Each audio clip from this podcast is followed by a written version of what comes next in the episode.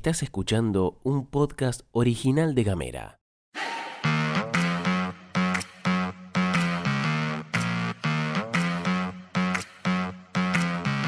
Hoy es lunes 17 de octubre y tenemos varias cosas para contarte. Proponen eliminar el régimen de promoción y saltamos todos. Argentina inflaciona fuertísimo. Ya son 30 las ballenas que la vienen quedando. Bienvenidas y bienvenidos a la pastilla de Gamera. Información Editorial. y buena onda. Las noticias en 10 minutos. La pastilla de Gamera. Gastón Lodos. Flor Vaso. ¿Y vos?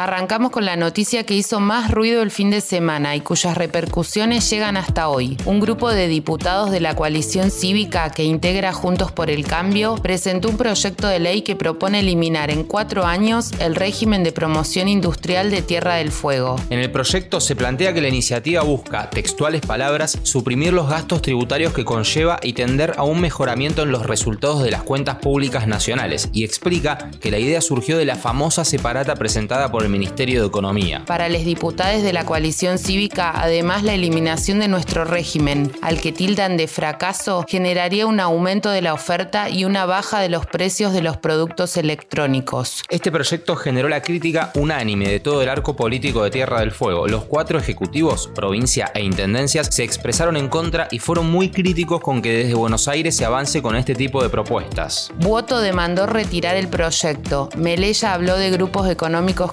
concentrados detrás. Pérez afirmó que el proyecto viene desde la ignorancia, la prepotencia y el porteñismo parasitario. Y Harrington repudió afirmando que afecta a los puestos de trabajo. A estas críticas se le sumaron los senadores Rodríguez y Duré, y lo complejo de hacer política sin contemplar la territorialidad es que también desde el propio Juntos por el Cambio Tierra del Fuego se rechazó la propuesta de la coalición cívica. El senador Pablo Blanco se refirió a la propuesta como una intromisión nefasta y una aberración prácticamente criminal, postura que acompañaron los diputados Stefani y Frigerio. A nivel local, prácticamente todos los legisladores se mostraron en desacuerdo, entre ellos Martínez Allende y Federico Ciudadano, que son UCR dentro de Juntos por el Cambio. La presidenta del partido en Tierra del Fuego declaró que esta ley es central para la creación, desarrollo y continuidad de nuestra provincia. Mientras el legislador y ex intendente analizó que la realidad muestra que la industria fueguina tiene un impacto indirecto cercano a las 30.000 fuentes laborales y que por eso nadie nos va a convencer que la 19640 es un problema para la Argentina. Que hayamos visto, desde el Ejecutivo Nacional todavía no hubo nadie que se expresó sobre el proyecto y aunque suponemos que no va a avanzar en el Congreso, lo cierto es que es el mismo Ejecutivo el que prorrogó su régimen por 15 años y, un año después, aconsejó reducirlo gradualmente.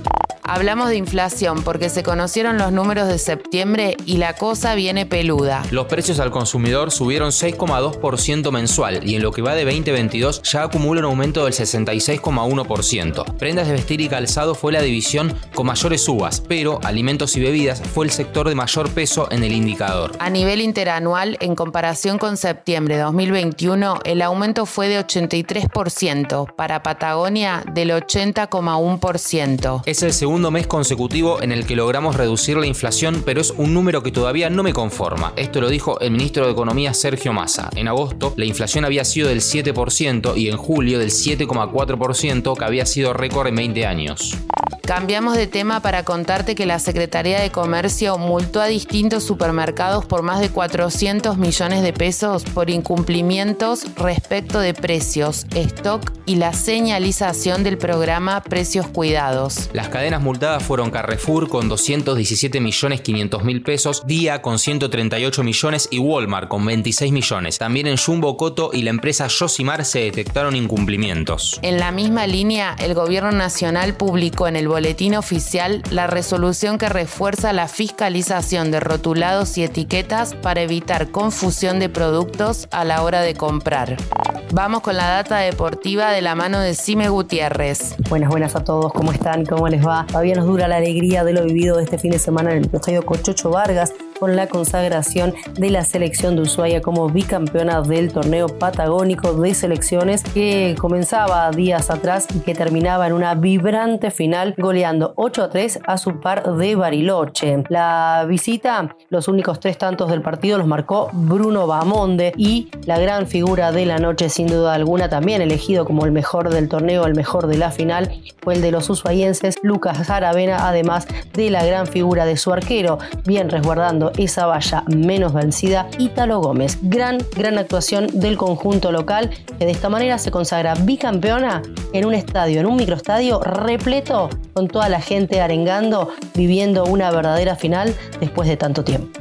Actualizamos la información en relación a lo que está sucediendo en Chubut con las ballenas y que preocupa bastante. Ya son 30 las ballenas francas que aparecieron muertas en el Golfo Nuevo en la península de Valdés, en la provincia de Chubut. La primera había sido encontrada el 24 de septiembre. Por ahora no se confirmaron las causas de la muerte porque no se completaron los estudios de las muestras, pero la principal hipótesis es que están vinculadas con la marea roja, un fenómeno natural causado por la proliferación de microalgas que tienen toxinas. En 2015 y 2021 también se habían producido muertes por ese fenómeno, aunque en un lapso de tiempo mayor. Nos estamos yendo, pero antes te contamos que se anunció la realización de una serie que seguramente va a dar que hablar. Se llama Coppola el representante y será protagonizada por el actor Juan Minujín en el papel de Guillote Coppola, amigo de Diego Armando Maradona. La serie sobre la vida del ex representante se podrá ver recién en 2024. Tendrá seis episodios de 45 minutos cada uno. Algo importante es que esta biopic cuenta con la autorización del propio Coppola, bueno, con lo cual podremos esperar que sea mucho menos nefasta de lo que en verdad fue la influencia de Coppola sobre Diego. Sus autores dijeron que se recreará el espíritu de los 90, una década en la que Guillote fue uno de los grandes protagonistas de la noche, los escándalos y el deporte. Gamera es un medio multiplataforma pensado para vos. Mandanos un mensaje de WhatsApp Al 549-2901-502990 Recibí nuestros contenidos en tu celular. y hablemos distinto. Llegamos al final de la pastilla, que tengas una excelente jornada, querido gameriano, querida gameriana, que tengas un gran lunes a meterle con toda la pila esta semana que empieza. Nosotros nos volvemos a encontrar mañana. Esto es todo, amigues.